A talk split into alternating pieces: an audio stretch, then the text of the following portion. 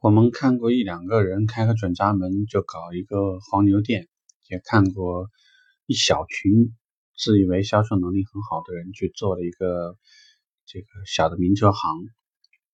但是呢，你很少能看到十几个人或者是几十个人就能把一家 4S 店运营好的。为什么呢？因为车行并不是一个人的战斗。为什么到现在我们讲了三百集，快要三百集了，但是？对于销售这个部分，其实我们都不算完全讲完，因为汽车行业涉及到的东西太多。啊，以前有个段子，我不知道是不是真的啊，那就是上海大众呢，其实有好几年卖的特别好，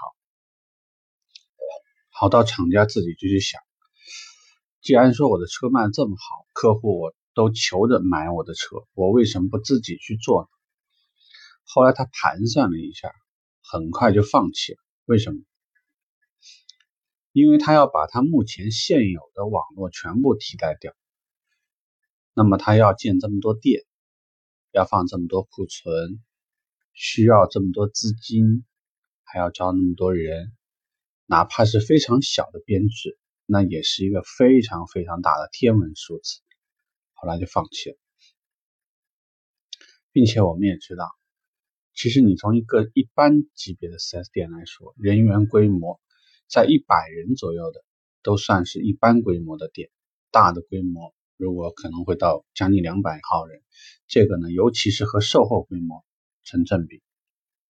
所以我们说，车辆无论是从我们的靠车前端的啊，有财务的部分，有很多这个业务处理部分，到车。有库管的部分，还有我们售后做 PDI 的人员的部分。从市场这个招揽完客户之后呢，再到客户到店，然后完成购买的销售顾问、精品、金融、这个水平业务、保险这些业务，所有的人员的辛勤的努力，然后再到售后的业务接待。这期间还要经过一些客服部门，还要经过很多我们的一些辅助部门的一些努力，再到售后的时候，售后还有配件库，还有机电，还有板喷，就是一大堆这样的人员组成了我们整个能够为汽车看上去这么简单的一个物件服务的一整个体系，好像算起来。在所有我们能够接触到的产品里面，为什么汽车是大众消费？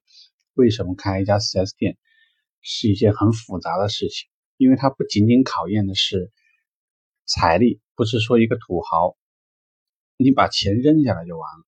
如果你没有找到做这些事情的人，没有把整个系统搭建起来，这个钱呢就打的就丢到水里去了。可能你只能看到满库满库的车。客户不知道从哪里来，没有一个好的市场经理。客户来了以后，因为指导不力，整个销售呢是一片混乱。最后资金成本、财务成本不停的上涨，嗯，看不到盈利。